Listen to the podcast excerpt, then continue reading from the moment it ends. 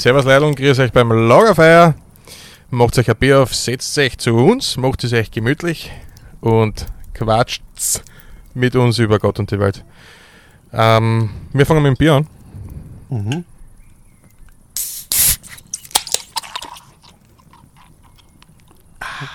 Oh ja. Zum Wohl. Zum Wohl.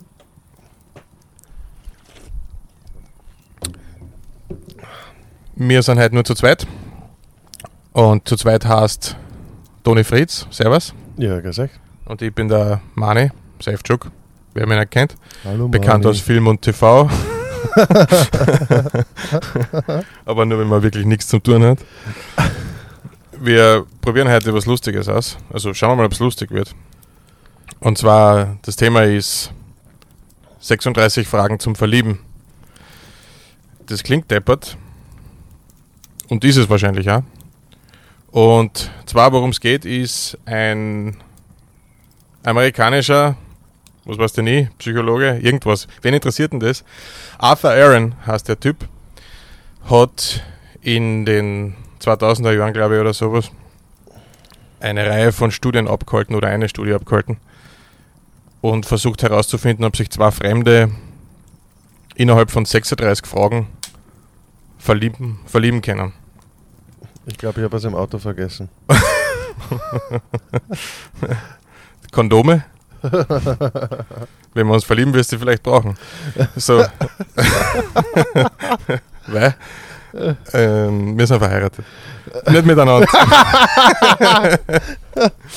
Und das Ganze funktioniert so: Es sind 36 Fragen, die von diesem Psychologen ausgefuchst worden sind, um zwei Fremde eben binnen 36 Fragen miteinander so bekannt zu machen, dass sie wissen, ob sie zueinander kehren und sich verlieben wollen oder ob sie, ob sie sich verlieben oder nicht. Und das probieren wir heute einfach aus. Okay. Funktioniert folgendermaßen: Es sind 36 Fragen, die habe ich da auf meinem super stylischen, mega coolen Tablet von der Marke. Ich habe dasselbe. Und einer beginnt, liest eine Frage vor, beantwortet sie, dann beantwortet der andere und dann liest der andere die nächste Frage vor. Okay, Und so macht man die 36 Fragen durch. alles klar. Und dann wissen wir, ob wir einander lieben oder nicht. Und ich hätte gesagt, wir fangen einfach an. ja. Frage Nummer 1. Wenn du dich für jede Person auf der Welt entscheiden könntest, wen würdest du als Gast zum Essen zu dir nach Hause einladen? Geht mir jetzt schon am Arsch.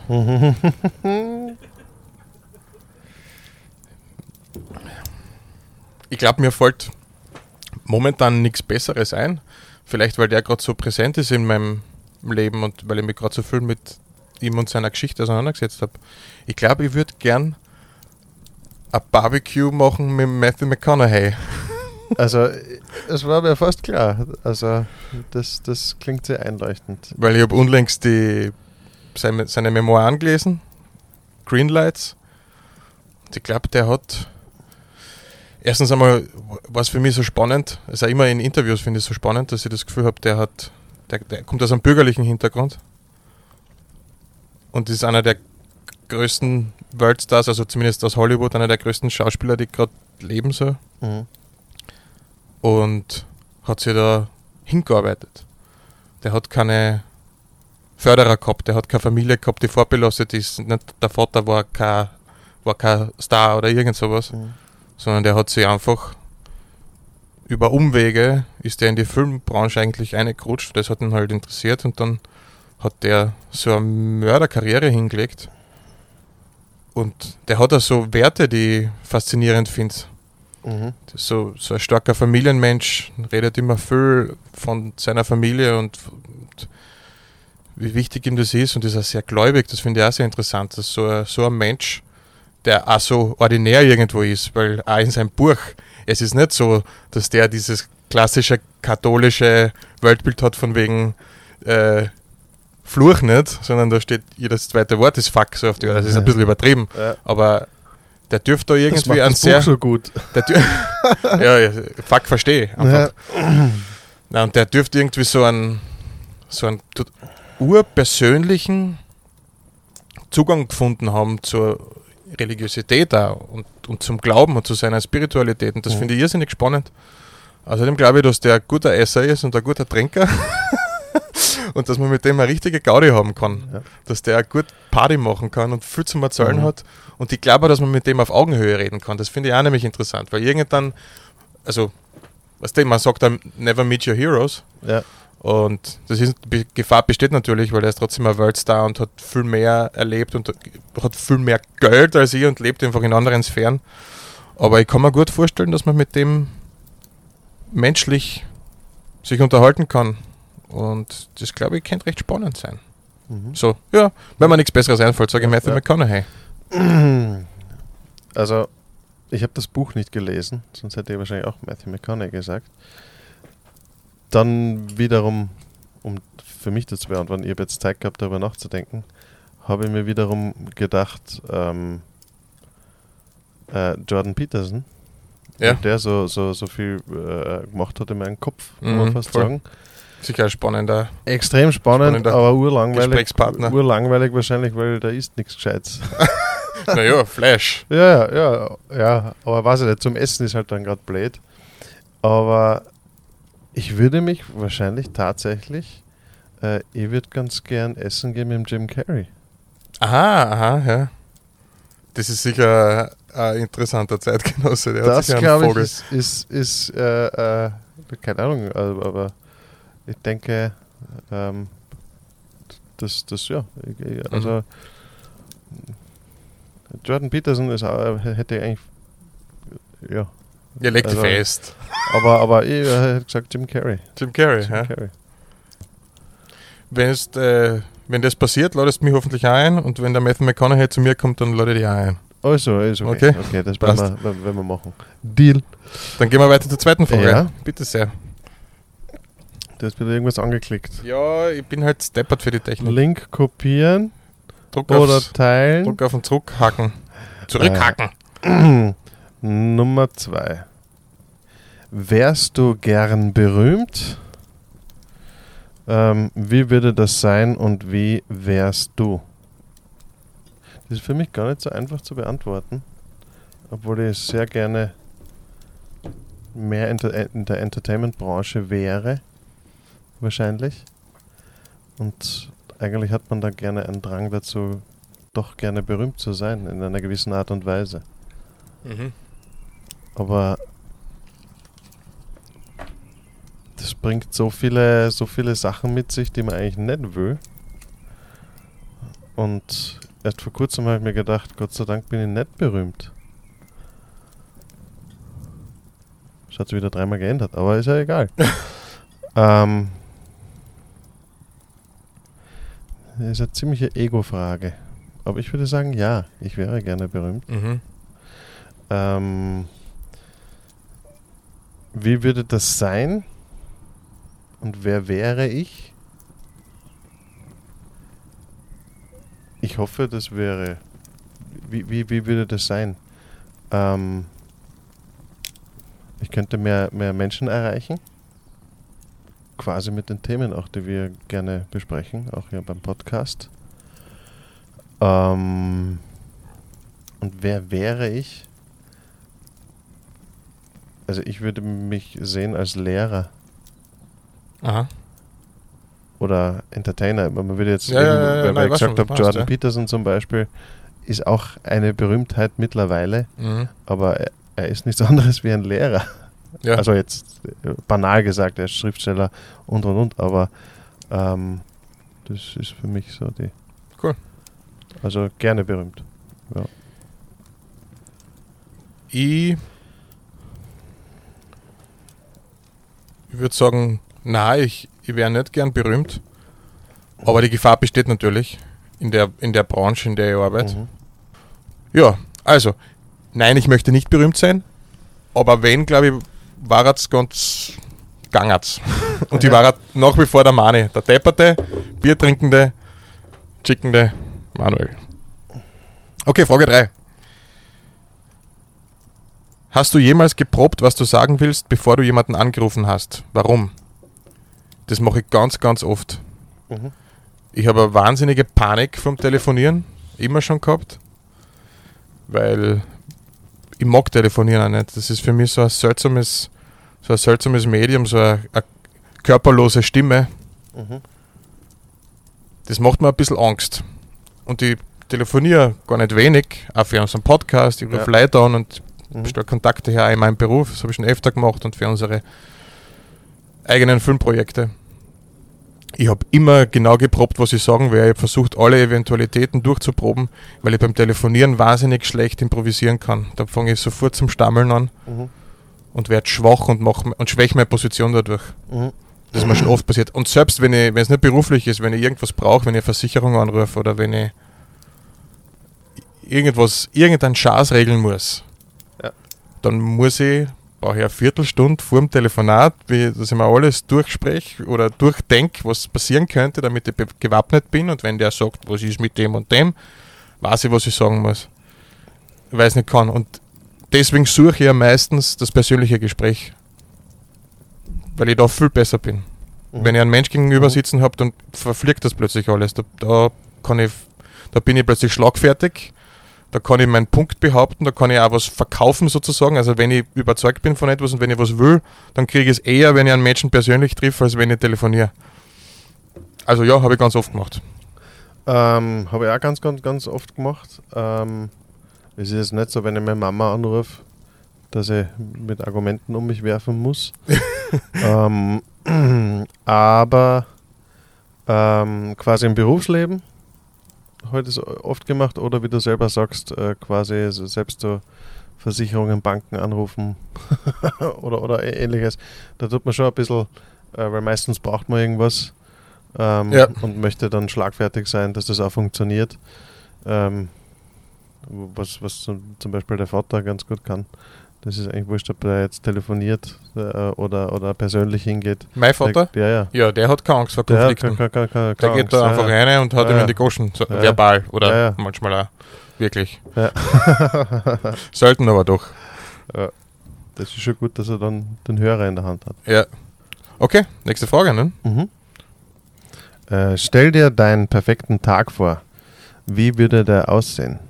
Mit meiner Frau und mein, meinem Sohn zu verbringen und uns erst im Garten sitzen, Bier trinken, grillen, durch einen Rasensprenger laufen, Pool haben wir können wir Mhm. nicht leisten.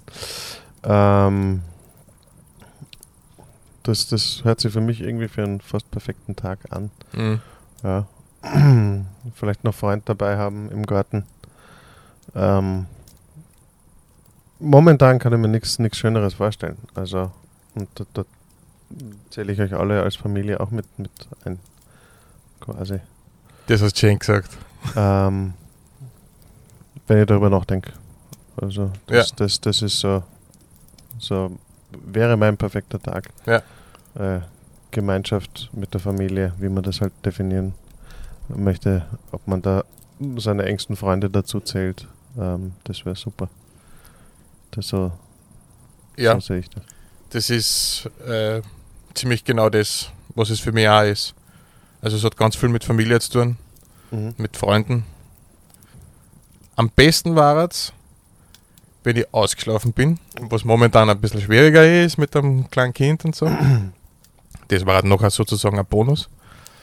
Aber ganz wichtig ist, dass ich im Familienbett aufwache mit meiner Frau und meinen Kindern in, äh, neben mir.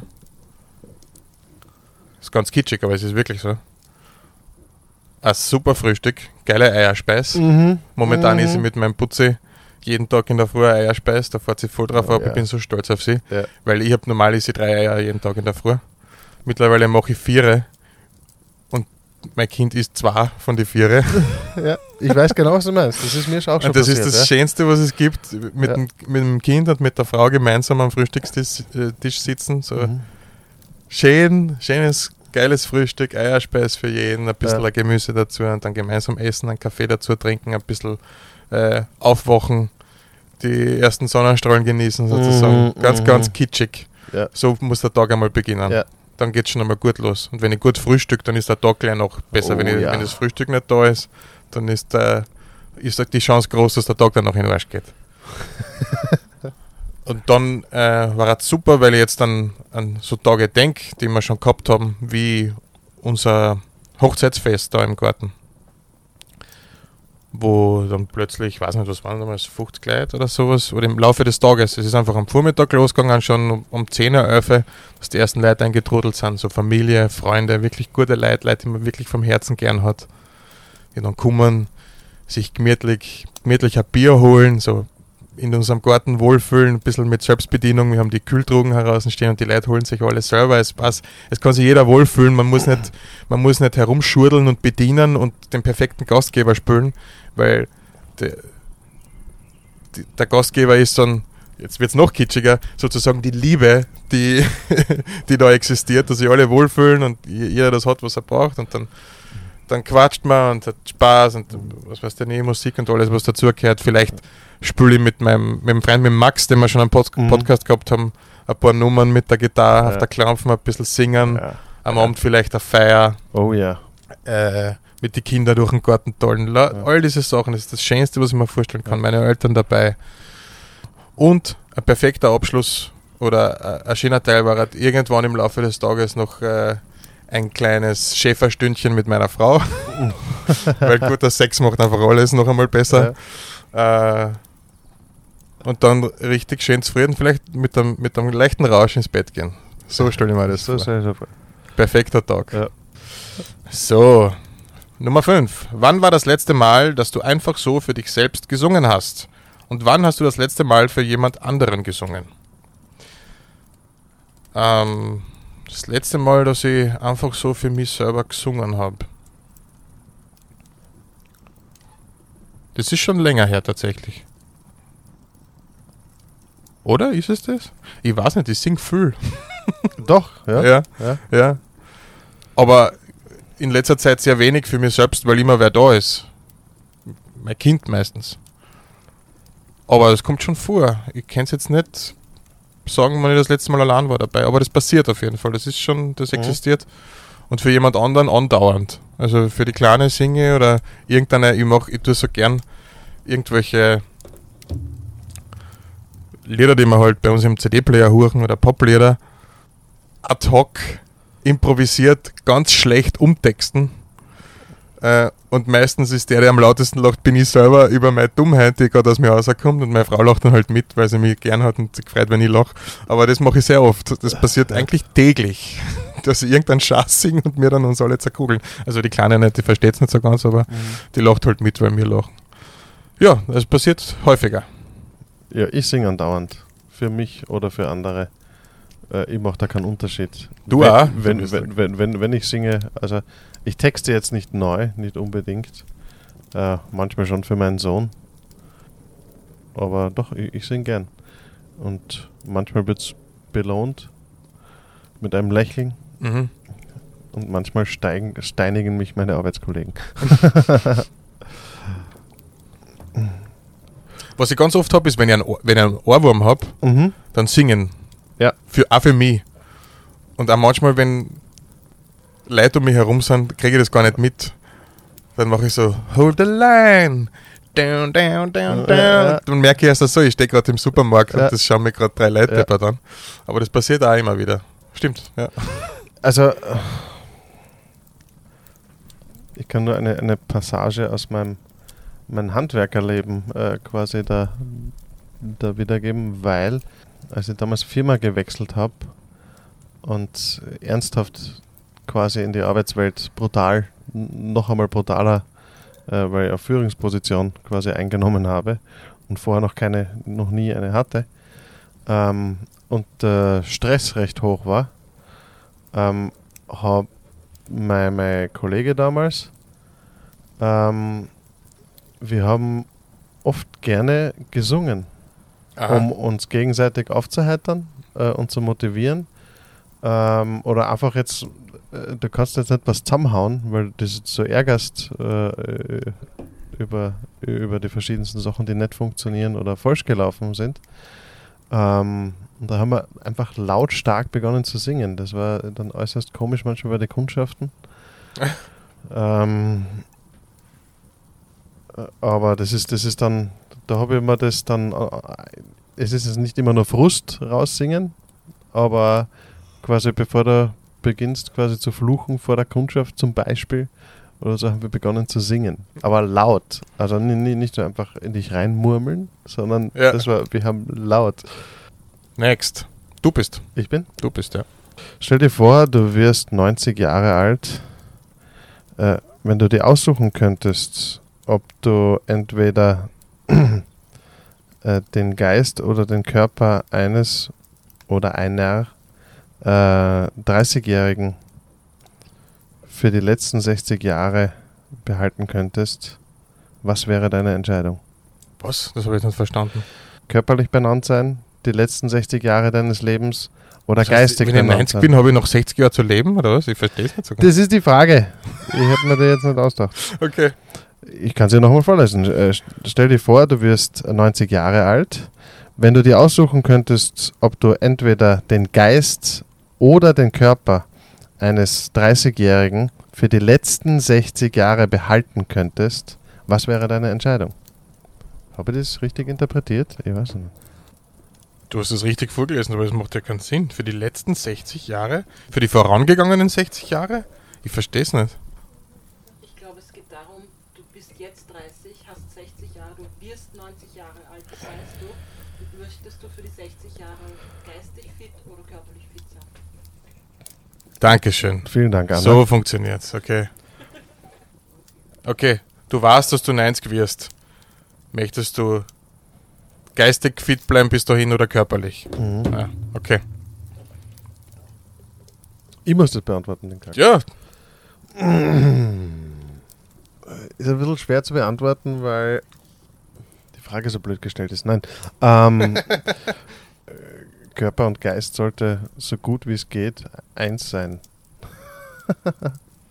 ja, Und deswegen ist es schwer, schwer zu, zu beantworten Ja. in, in der Hinsicht. Aber ich, es würde, ich würde die Frage beantworten mit Ja. ja, okay, aber versuch mal die Frage jetzt so zu beantworten, wie sie da steht. Ja, ja. macht keinen Sinn, Ja. oder es macht wahrscheinlich wenig Sinn, weil das, was den Geist fit hält, ist, ist Training, also ist körperliche ist Arbeit. körperliche, ja. Wenn man körperlich fit ist, bleibt der Geist eher fit. Ja. Man, das Einzige, was, vor, was vorbeugend äh, für Demenz und Alzheimer wirkt, ist sich, ist, sich körperlich aktiv zu halten. Ja. Aber gut, die Frage ist halt so, du Ja. kannst nur das eine oder das andere haben. Sagen Ja. wir halt eine hypothetische Trottelfrage, beantworten Okay. wir sie halt. Ich, würde wahrscheinlich sagen körperlich, tatsächlich. Mhm. Weil ich nehme an, dass ich, dass ich geistig, ja, so wie ein Waschlappen bin. ich, ich weiß es nicht. Ich, ich, es ist, ja, aber ich sage einfach körperlich. Ich sage einfach körperlich. Ja. Ähm, weil wahrscheinlich muss mir da keiner aufs Heisel helfen ähm, Mhm. und, und mir die Windel wechseln ähm, irgendwann oder, oder dann ähm, ich komme die Stiegen noch selber rauf. Wahrscheinlich weiß ich nicht mehr, wie alle meine Werkzeuge funktionieren, zum Beispiel. ähm, aber das stört mich dann nicht. Ja. Weil es da wurscht ist. Genau. Weil du das eh nicht weißt. Ja, exakt. weil ich es bis heute noch nicht weiß. Ja. Ja, es ist wirklich schwierig zu beantworten. Äh, die, die Frage finde ich tatsächlich blöd. Ich finde keinen, keinen sinnvollen Zugang dazu. Ich sage einfach zur Abwechslung geistig. Mhm. Aber jetzt definieren bitte, aber ganz genau. Ja, okay. Aber ganz ich genau. möchte bis zum Schluss mitkriegen, wie weh mir alles tut und wie kaputt mein Körper wird. Aber ich möchte geistig fit sein. Äh, Ah. ja, lass mal es halt so stehen. Ich weiß nicht, mehr La- lass lass nicht so stehen, aber Ich will da nicht viel philosophieren, weil das nicht die Frage ist. ja, Geh mal lieber weiter, weil Ja. da kommt sicher noch Ja. anderes. aber jetzt habe ich mich fast verliebt, du bist so ein Hund. Ja. Hattest du schon mal eine Vorahnung, wie du mal sterben wirst? Na, hatte ich noch nicht. Ich habe mir immer gewünscht, dass es möglichst selbstbestimmt wird. Aber Vorahnung, na, habe ich keine gehabt. Vielleicht einfach damit irgendwas gesagt ist. Ich habe eine Geschichte, die ich schön gefunden habe, ist von, ich habe mal ein Büchel gelesen von einer Stuntfrau, ich weiß leider nicht, wie sie heißt. Amerikanerin, die lang erfolgreich in dem Geschäft war und verliebt war oder halt verheiratet war mit der Liebe ihres Lebens, mit einem Stuntman auch, der bekannt war für seine Motorradstunts, leidenschaftlicher Motorradfahrer. Und der hat gesagt, er möchte irgendwann auf seinem Motorrad sterben. Und der ist tatsächlich, der ist relativ alt geworden, so um die 80. Und ist bei einer Motorradlausfahrt auf, bei irgendeinem Canyon an der Schlucht entlang, hat einen Herzinfarkt gekriegt oder irgendwas, oder einen Schlaganfall und ist mit dem Motorradl in die Schlucht runtergefahren. Und das hat die halt erzählt in dem Birkel und hat gesagt, das war so ein Schock und gleichzeitig war es so schön, weil das war genau das, was er sich immer gewünscht hat. Und das soll jetzt nicht genau das sein, Ja. aber so irgendwas fand ich eigentlich ganz geil. So bei etwas gehen, was man wirklich liebt, Mhm. noch Herr seiner Sinne sein, zack, aus. Das Ja. ist natürlich die Wunschvorstellung, glaube ich, eh von fast am jeden. Dass Ja. es einfach schnell geht und dass man bis dahin noch alles genießen hat können. Ja, ja. So dahin vegetieren, auf das habe ich, glaube ich, keinen Bock. Ja, ich möchte nicht um jeden Preis am Leben bleiben. Mhm. Ja. Mhm. Mit dem Sterben auseinanderzusetzen, äh, manchmal macht man das vielleicht länger oder kürzer oder ähm, weil man äh, äh, weil es Leute gibt, die von einem gegangen sind und man sich plötzlich mehr damit beschäftigt, wenn Mhm. sowas passiert. Ähm, aber ich hätte noch nie gesagt, das finde ich super. Das würde ich auch. Oder, oder ähm, Vom Riesenradl überfahren. ja, genau. Aber da stehe ich in der Zeitung, da bin ich unsterblich. Großartig. Na, also das, das, ähm, und manchmal ist mein Beruf erstaunlich gefährlich, manchmal. Und da stellt man sich schon die Frage, äh, uh, Mhm. sage ich, das wäre jetzt nicht so, wie ich gehen will, obwohl der Stuntman wahrscheinlich seinen Beruf geliebt hat und dann auf dem Motorrad gesagt hat, das ist super. ähm, so gehe ich jetzt nicht, ich will am Gerüst runterfallen oder so oder, oder keine Ahnung, äh, bei irgend, irgendwas mit mir, mir mit einem Werkzeug mich so schwer verletzen, dass ich dabei draufgehe.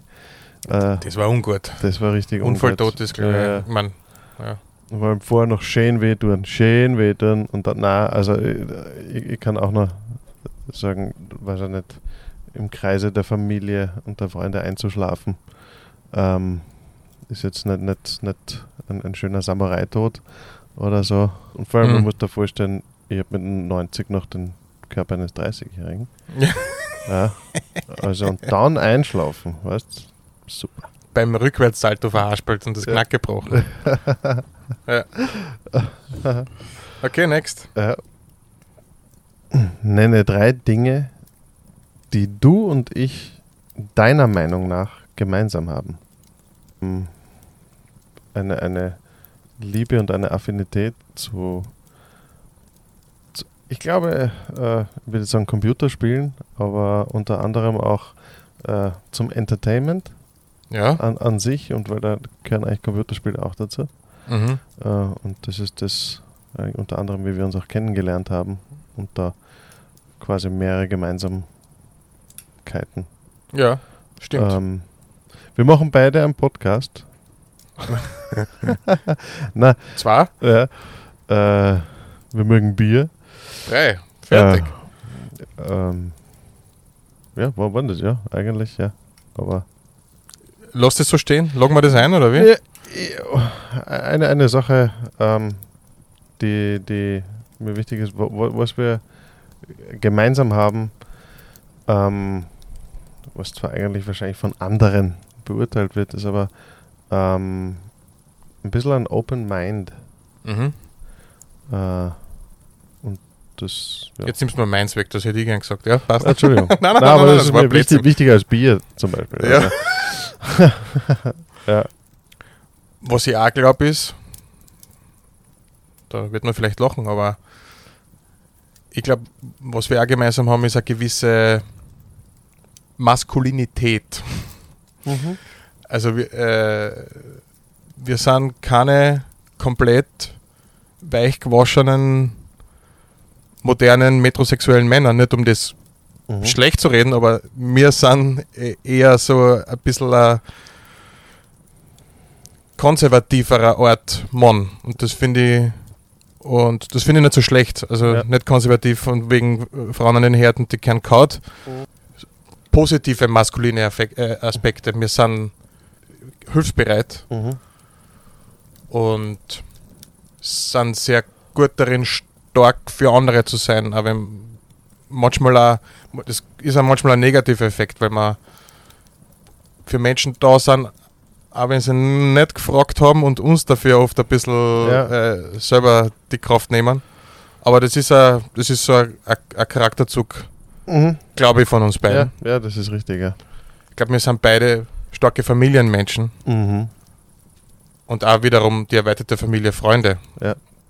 Es ist scheißegal, wenn jemand, der mir nahe steht, und bei dir weiß ich, ist es genauso, egal wie lange man den nicht gesehen hat oder nicht gehört hat oder egal wie wenig man miteinander zu tun hat, vielleicht sogar wenn man gestritten hat oder ein bisschen über Kreuz ist, wenn der was braucht, dann bist du da. Mhm.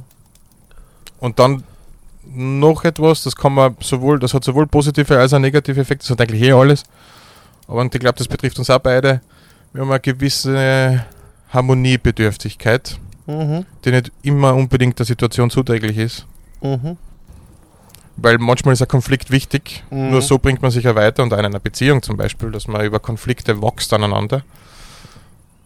Aber lieber haben wir, wenn's, wenn nicht geschrien werden muss und wenn man nicht streiten muss, wenn man einfach miteinander auf der Couch liegen kann und dann, und dann depperten Film schauen oder so. Ja. Mhm, mhm, mhm. Nummer 9.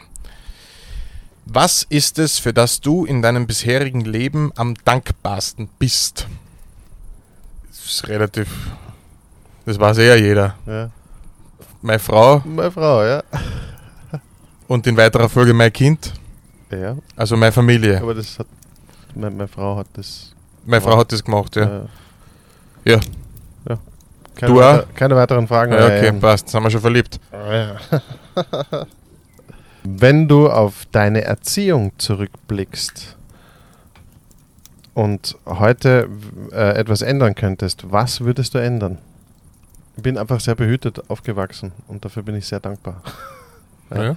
Dass man es anders machen hätte können oder dass ich vielleicht Vorteile gehabt hätte, äh, nicht so behütet äh, quasi au- auf, aufzuwachsen Mhm. ähm, ähm, wäre okay gewesen. Aber ich bin einfach dankbar dafür, dass es so Ja, klar, eh. behütet, also- Äh, Na, das bin ich auch. Mir geht es eher ähnlich wie du. Also, ich bin sehr glücklich mit dem, was ich bin, weil ich, ich bin ja nur das, was ich bin und alles hat dazu geführt. Wenn ich sozusagen an meiner Erziehung was ändern wollen würde oder mir was anderes wünschen würde, meine Eltern, mir hat es nie an Liebe gefällt, aber mir hat es oft an Aufmerksamkeit gefällt. Hm. Das ist ja das, was ein bisschen zu meinem Beruf später geführt hat, weil ich halt einfach, meine Eltern haben halt kackelt wie die Idioten. Ne? Sie Mhm. haben Gastronomie gehabt, die sind von 8 Uhr in der Früh bis um 2 in der Früh im Geschäft gestanden. Sie waren immer da, wenn ich was gebraucht habe, aber ich habe halt gelernt, nichts zu brauchen, weil sie arbeiten müssen. Das würde ich, wobei das ist weniger Erziehung, das sind halt die Lebensumstände von Ja, damals. ja. Erziehung vielleicht, ich hätte mir manchmal, ich glaube, da hat mein Vater gemacht, was, was in seiner Macht steht, aber ich hätte mir manchmal, ich hätte jetzt im Nachhinein wünschte mir, ich hätte mehr von ihm gelernt, von dem, was er kann, von dem, was er, das habe ich jetzt, ich habe jetzt viel gelernt, wie wir ein Haus gebaut haben miteinander. Also da ist eh viel, nach, viel nachkommen noch, aber manchmal denke ich mir schon, was wäre, wenn ich als Kind schon mehr von diesen, von diesem handwerklichen, das mein Vater kann und so gut kann und auch so gern macht, als Kind schon mehr davon mitgekriegt hätte und mehr davon gelernt hätte und mehr verstanden hätte davon. Und auch da muss man sagen, ich habe es oft einfach nicht zugelassen, weil ich habe es meistens Fahrt gefunden, wenn er mir irgendwo zu einer Arbeit mitgenommen hat. Aber ja, so, das. Ich, ich, ich hätte gern noch mehr gelernt von meinem Papa, als ich es eh schon habe und ich wahnsinnig Mhm. viel von ihm gelernt, Ja. aber da war, da war noch was gegangen. ja. ja, ich habe äh, das versucht zu beantworten. Wenn, dann wäre es Offenheit gewesen, aber eigentlich äh, Kommunikation quasi. Ich hatte das jetzt nicht, dass meine Eltern kackelt haben wie die Viecher. Sie haben eine riesen Familie gehabt an, Ja. an sich, also war da halt Hackeln äh, äh, ein bisschen ein anderer Begriff. Ähm, und die haben alle genauso kackelt. Ähm, aber es hat jetzt in den letzten Jahren draufgekommen bin oder was wir auch behandelt haben, die Themen, sehr an Kommunikation manchmal gescheitert. Mhm. Im Sinne von, wenn nicht darüber geredet wird, dann gibt es auch kein Problem. Mhm. So auf die Art. Das ist halt so, so das Einzige, wenn das einfach früher die Erkenntnis gekommen ist oder wenn wir jetzt oft über Themen, äh, die uns beschäftigen, wo wir früher gedacht haben, da, da, da brauche ich nicht zur Mama oder zum Papa gehen äh, äh, mit diesem Thema. Ähm, was jetzt ist, du, du sprichst das Thema an und plötzlich haben die dazu was zu sagen. Ja. Und es, das gibt es ja gar nicht.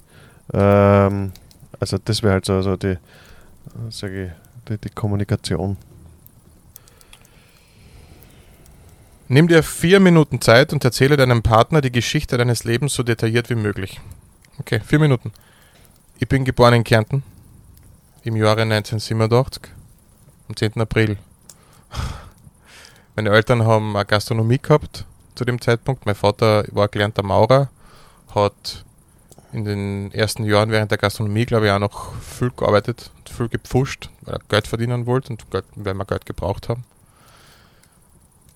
Eltern haben immer viel gearbeitet und auch mehrere Lokale gehabt, auch in Kärnten schon und dann sind wir umgezogen nach Niederösterreich. Das heißt eben, wie ich schon vorher gesagt habe, da war, war, waren viel Ortswechsel für mich drin, was dazu geführt hat, dass mich, dass sich mein Freundeskreis immer wieder zersprengt hat und ich von neu anfangen habe müssen und immer der Fremde war, egal wo ich war. Also das erste Mal richtig daheim war ich da in Niederösterreich und das hat auch Jahre gedauert. Also das erste Mal angekommen als Kind bin ich vielleicht mit 10, 11, 12, sowas in die Richtung. Und davor war ich immer ein bisschen verloren. Ähm, wie gesagt, das ist nicht zwingend negativ, vor allem im Endeffekt hat es sich nicht negativ aufgewirkt. Das war damals oft ein bisschen schwierig für mich. Aber das war so, wie es war. Und das war auch gut so. Ähm, was ich meinen Eltern zugute halten muss, ist, die haben immer versucht, für mich ein besseres Leben zu schaffen, als sie es selber gehabt haben. Das ist sensationell. Sie haben in Wirklichkeit alles, was geht, geopfert für ihr Kind, für ihren einzigen Sohn. Ich bin ein Einzelkind, ich habe keine Geschwister. Und das hat auch gut funktioniert. Und das war auch nicht unbedingt immer einfach, kann ich mir vorstellen. Weil ich war in der Schule suchend, ich habe nicht gewusst, was meine Interessen sind. Ich war kein blödes Kind, ich war relativ intelligent, also intelligent im Sinne von, ich habe fast alles ein bisschen kennen. Ich war immer schon interessiert an allen möglichen Dingen, war aber oft ein bisschen unfokussiert und habe nie richtig herausgefunden, was mein Traum ist. Das hat dazu geführt, dass ich nach dem nach der Volksschule bin ich ins Gymnasium gegangen und nach dem Gymnasium dann, ich habe nur die Unterstufe dort gemacht, wollte die Schule wechseln, habe aber eigentlich keinen richtigen Plan gehabt, weil ich eben so, so breite Interessen gehabt habe und nicht gewusst, wo, wo mir das jetzt hinführt, wo soll das beruflich hinlaufen. Und habe dann HTL gemacht. Fünf Jahre bis zur Matura. Das hat da einwandfrei funktioniert, aber es hat mich nie wirklich interessiert. Dann habe ich ein Studium begonnen. Biomedizinisches Ingenieurswesen auf der FH, FH Technikum Wien. Habe das einen Monat gemacht und habe gemerkt, ich bin komplett falsch. Da bin ich dann aufgewacht sozusagen und habe gemerkt, das geht sich alles nicht aus. Mit meinen Interessen, ich war zwar dort auch gut, ich war auch gescheit. Also ich bin in die unter Anführungsstrichen hochbegabten Klasse gekommen. Also es gibt da mehrere Aufnahmsprüfungen und die haben natürlich nur begrenzte Studienplätze. Mhm. Und ich war bei der ersten Aufnahmsprüfung und habe so einen hohen Score auf dem Aufnahmetest gehabt, dass sie mich sofort aufgenommen haben. Normalerweise warten sie die drei Aufnahmeprüfungen ab und suchen dann die besten außer. Es gibt ein paar, die haben so hohe Punktzahl, dass die jetzt gleich aufgenommen werden. Und da war ich einer davon. Also wir waren A-Klasse von diesem Schlag, die aus den drei Tests so stark waren, dass sie sofort Mhm. Den Zuschlag gekriegt haben, dass sie in die Schule gehen dürfen. Und da war ich dort und war total unglücklich. Das hat mich alles nicht interessiert. Medizin und so. Also es hat mich schon interessiert, aber ich habe hab gewusst, das ist nicht das, was ich beruflich machen will.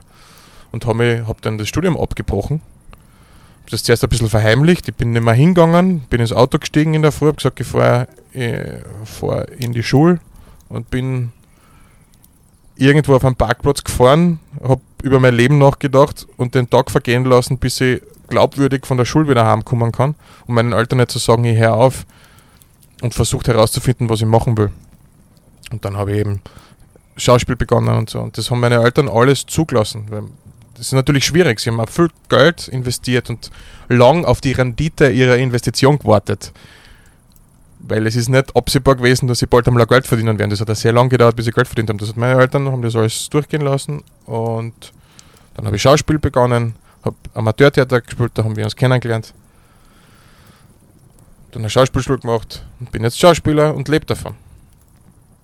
Das ist mein Leben in Kurzform bisher. Und dann habe ich meine Frau kennengelernt. Plötzlich aus dem Nichts. Ich war, ich war lang Single, habe lang gesucht nach einem Partner, habe nie wen gefunden. Es hat nie richtig gefunkt. Ich habe irgendwie nie nach, nach einer geschwinden Puderei gesucht, sondern wenn dann gleich nach der großen Liebe. Das ist natürlich ein irrsinniger Anspruch und ich habe auch nicht damit gerechnet und plötzlich steht sie da. Meine jetzige Frau. Habe mich verliebt, habe sie geheiratet, mir ein Kind gemacht.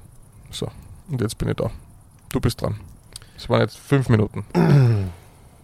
Ich bin geboren 1985 am 1. August äh, in Neunkirchen in Österreich, muss ich dazu sagen, weil mein Vater und meine Mutter sind Deutsche. Äh, und äh, sind mit zwei oder drei Kindern, weiß ich nicht, von Deutschland nach Österreich, arbeitsbedingt, weil mein Vater ist studierter Theologe, er wollte eigentlich zur Polizei gehen, aber damals irgendwie war er verkühlt bei der Aufnahmesprüfung und haben es gleich gesagt, braucht er nicht ähm, antreten. Und mein Vater wäre der Letzte gewesen, so auf der, der das Theologiestudium machen hätte wollen. Ähm, mein Vater war eigentlich sehr, sehr gut beim Bundesheer, sportlich, athletisch, komplett überall äh, über Durchschnitt und deswegen wollte er halt auch zur Polizei gehen. Ähm, und hat aber ein Theologiestudium gemacht und hat dann für äh, eine Organisation Jugend einer Mission äh, gearbeitet. Und ähm, Bibelkurse gemacht und und und ähm, und Schulungen. Ähm, mittlerweile tut er manchmal Kinderbücher übersetzen und äh, oder sogar ähm, quasi theologische Lektüre ähm, übersetzen von Englisch ins Deutsche. Ähm, meine Mutter äh, ist gelernte Kindergärtnerin, das heißt ja jetzt Pädagoge, glaube ich. Mhm. Ähm, bis sie dann selber einen Kindergarten daheim gehabt hat. Ich habe drei Brüder und drei Schwestern. Mhm. Ähm, zahlen ein sensationelles Verhältnis. Ähm, eigentlich immer schon. Ähm, ich selber bin, wie gesagt, sehr, sehr behütet aufgewachsen. Äh, und es war dann die Sache, dass meine älteren Geschwister alle äh, Matura, HTL oder äh, einfach höhere Schulen besucht haben. Und ich habe schon sehr früh gemerkt, das will ich nicht.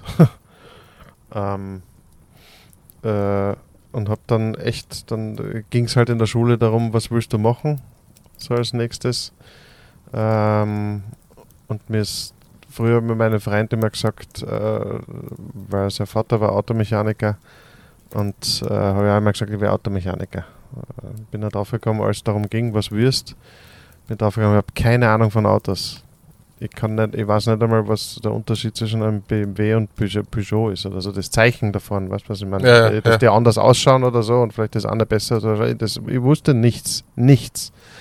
Äh, aber ich habe gewusst, trotzdem handwerklich kann ich was, ähm, wenn mir das richtige Werkzeug gegeben wird. Und habe dann so überlegt, wenn ich keine Lehrstelle bekomme, die HTL Hoch- und Tiefbau zu machen. Sogar die Anmeldung schon fertig ausgefüllt gehabt, war dort ähm, habe aber auch telefonisch mich beworben äh, bei Tischlereifirmen.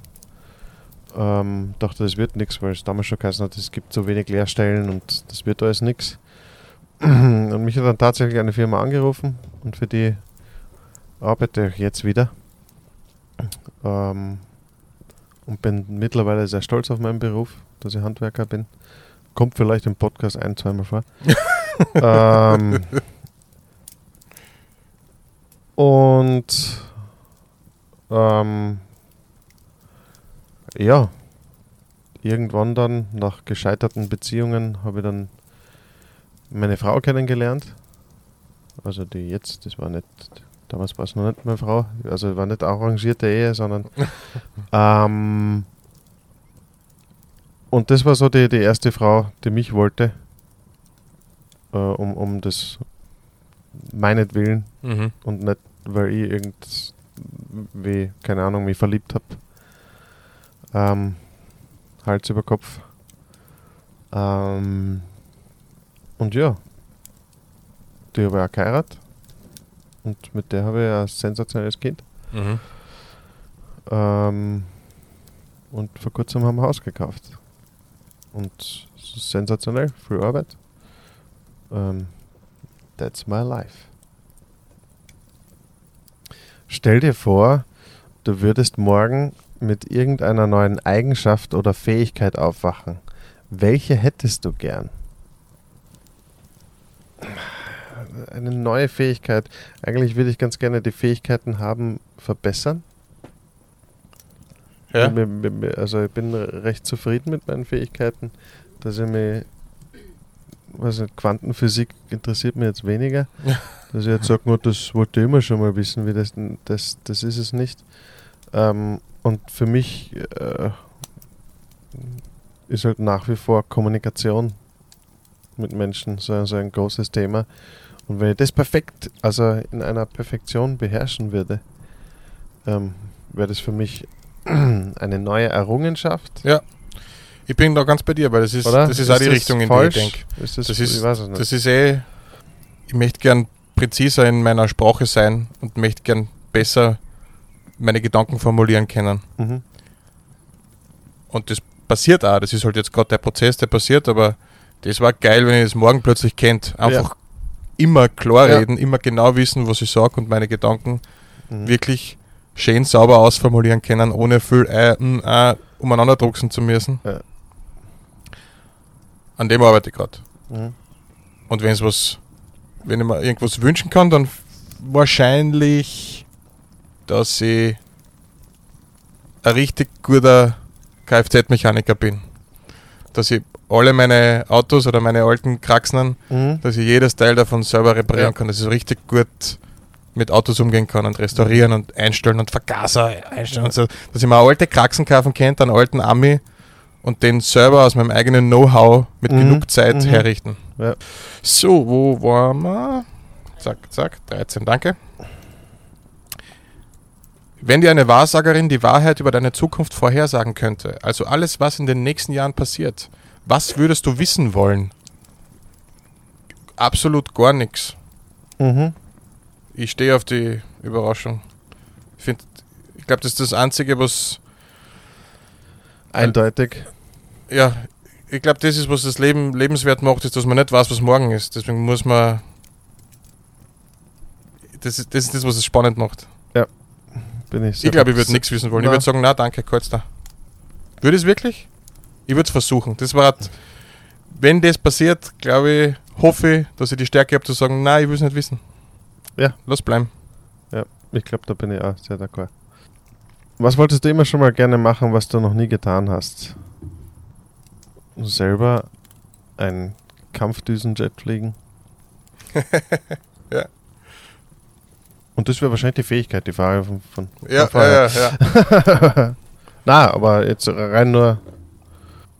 Das, das wollte ich tatsächlich auch sagen. Ein Fluggerät bedienen. Ja. Das wäre cool. Mhm. Mache ich vielleicht irgendwann, wenn, man, wenn ich die Zeit und das Geld habe. Ja. Da hätte ich gerne fliegen lernen. Fliegen, ja, das, das verstehe ich. Aber für, für mich wäre interessant, das muss, das muss, das muss eine saftige Ja, Maschine- Kampfflugzeug also- muss es für mich keins sein. Na, das ich man zufrieden mit dem mu- mu- Ich muss da bewusstlos werden. Helikopter werden. oder einer Cessna oder sowas, Ja. da war ich dabei. Ja. Was ist bisher der größte Erfolg deines Lebens? Ja, ist natürlich wieder, als Single hast du wahrscheinlich was anderes. Ist in dem Fall mein Kind. Und wenn ich das Familie und Kind ausspare, wenn ich jetzt annehme, ich war ein Single, mit Sicherheit mein Beruf, dass ich es tatsächlich geschafft habe, aus diesem Traum Schauspieler zu werden, einen Beruf zu machen, dass ich davon leben kann. Vom Geschichten erzählen. Mhm. Das ist der bisher größte Erfolg meines Lebens außerhalb meiner Familie. Ja, die Liebe zu meinem Beruf, wenn wir jetzt tatsächlich die Familie ausgrenzen da und annehmen, wir wären Single. Ähm, die Liebe zu meinem Beruf ist mein, mein größter Erfolg, würde ich so sagen. Weil darin bin ich erfolgreich. Ja, vor allem an dem hast du auch arbeiten müssen. Ne? Das war Ja, nicht von. Anfang Nein, an. nein, du das bist nicht in die Lehre und hast gedacht, geil, Ja, das will ich immer machen. Genau, und ich bin der Beste mit der, das war, ja, Ja. war nicht so, das musste mir erarbeiten und darauf bin ich schon stolz. Also Cool. Nächste. Hm. Ähm, was ist für dich in einer Freundschaft das Wichtigste? 16. Kommunikation, habe ich das schon mal gesagt heute? Äh, Freundschaft ist auch eine Beziehung. Sicher. Und äh, wenn Kommunikation nicht funktioniert, ähm, ist es kaputt.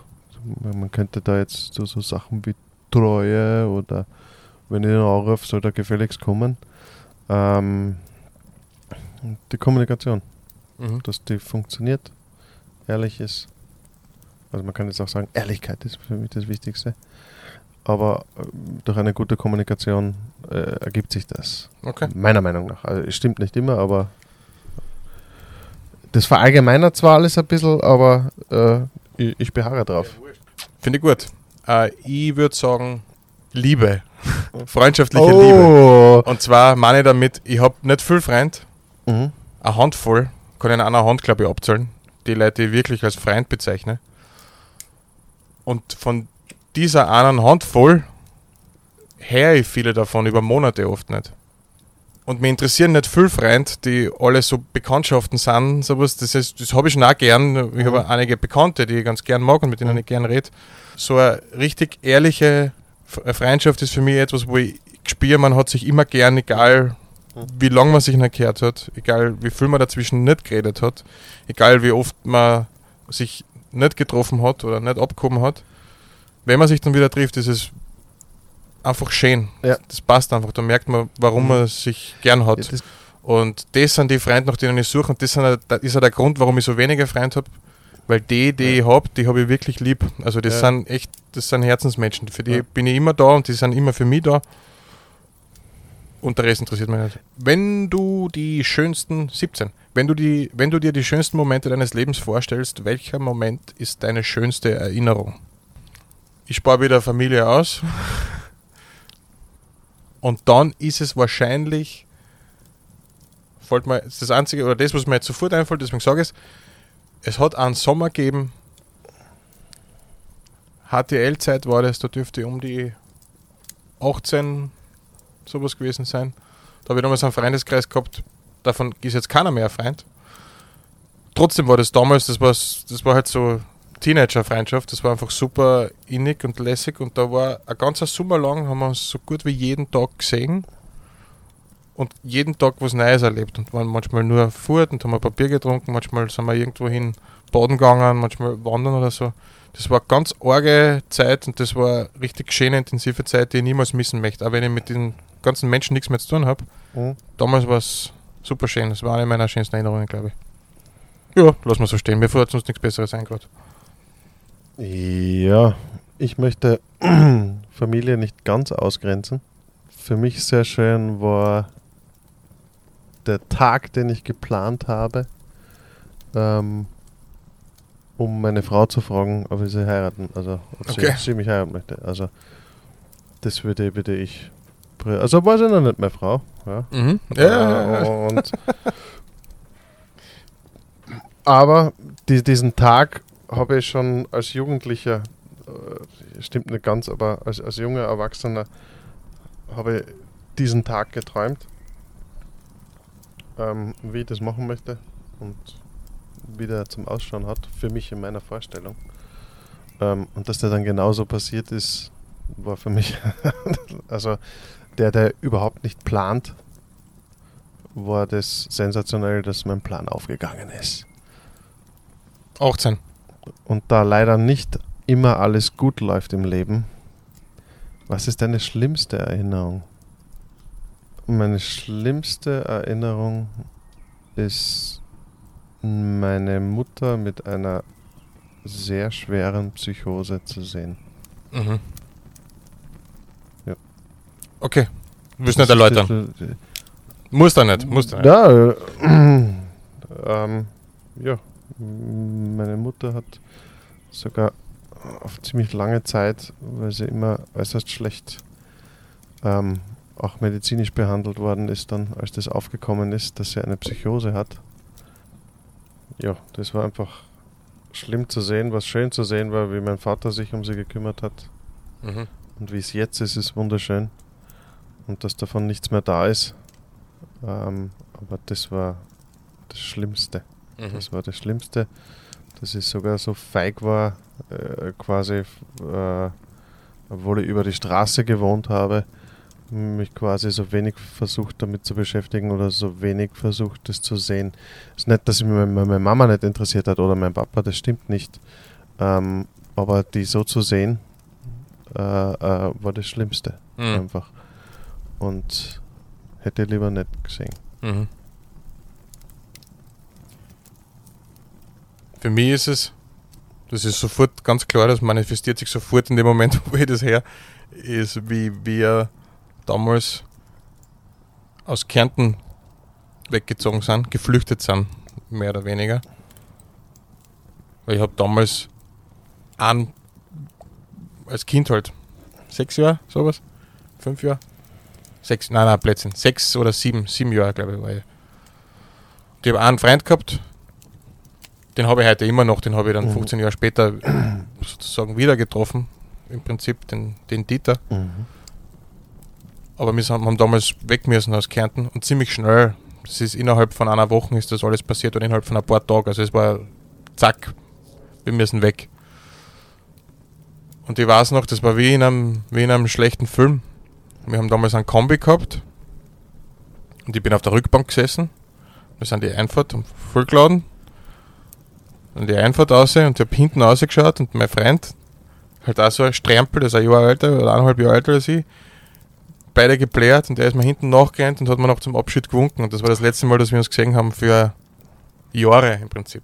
Stimmt nicht ganz, wir haben uns dazwischen ein paar Mal gesehen noch als Kinder, aber im Prinzip haben wir uns verloren. Also die Ja. Freundschaft war dann nicht mehr möglich, weil ich in Niederösterreich war und er in Kärnten. Ja. Das war echt schlimm. Das war einfach, da ist, die, ist meine ganze Welt als Kind zusammengebrochen, die noch nicht viel war. Und Mhm. das bisschen war plötzlich Ja. fort. Next. Stell dir vor, du wüsstest mit Sicherheit, dass du in einem Jahr stirbst. Würdest du etwas an deiner Lebensweise ändern? Was und warum? Wahrscheinlich würde ich was an meiner Lebensweise ändern, einfach weil man plötzlich ein Ablaufdatum hat. Aber nicht viel. Ich würde versuchen, das, was ich jetzt habe und das, was jetzt gerade ganz gut funktioniert und dass ich viel Zeit mit meiner Familie verbringe und dass ich äh, in meiner Arbeit sehr glücklich bin, würde ich noch festigen. Beziehungsweise würde ich alles, was längerfristig geplant ist, natürlich einfach einmal drauf scheißen. Mhm. Und das, was ich in dem Jahr noch machen kann, stärker machen. Und zwar halt so viel Zeit wie möglich mit meiner Familie und mit meinen Kindern und mit meinen Freunden verbringen und mit allen, die ich gern habe. Ja, fast, da bin ich d'accord. Ja, 20 sind wir, oder? Ja. Was für eine Bedeutung hat Freundschaft in deinem Leben? Haben wir ja schon gehabt in Wirklichkeit. Ja, haben, wir, haben wir schon gehabt. Was hat es für eine Bedeutung? Eine hohe Bedeutung. ähm, das ganze Leben besteht aus Beziehungen. Und Freundschaften sind auch Liebe.